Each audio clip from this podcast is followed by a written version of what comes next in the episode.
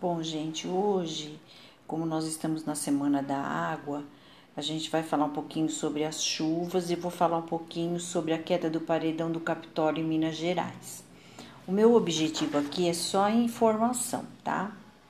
O bloco de pedra de um cânion no Lago de Furnas de Capitólio, em Minas Gerais, que tombou, tinha 1,2 bilhões de anos e pesava 10 mil toneladas.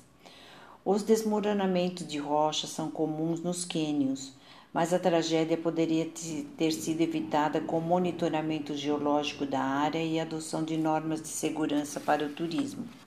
As rochas que formam os cânions do Capitólio surgiram em torno de 1,2 bilhões de anos atrás. O arenito, que estava submerso, sofreu uma série de alterações químicas ao longo do tempo e entre 600 a 680 milhões de anos atrás passou por um evento de metamorfose conhecido como deformação brasiliana, que o transformou em quartzo. O que acontece é que os blocos são uma série de fraturas que desmoronam e vão continuar desmoronando. É um processo natural. O relevo da terra e o curso dos rios são formados assim.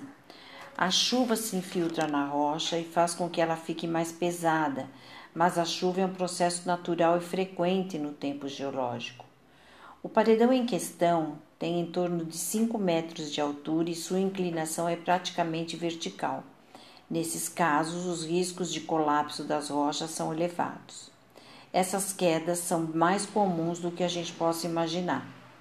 A região do Capitólio é conhecida dentro da geologia como um local de estudo sobre rochas. É comum que professores universitários levem os alunos à região para a realização de pesquisas de campo. Por conta disso, é provável que a área já estivesse mapeada e o risco de queda fosse conhecido.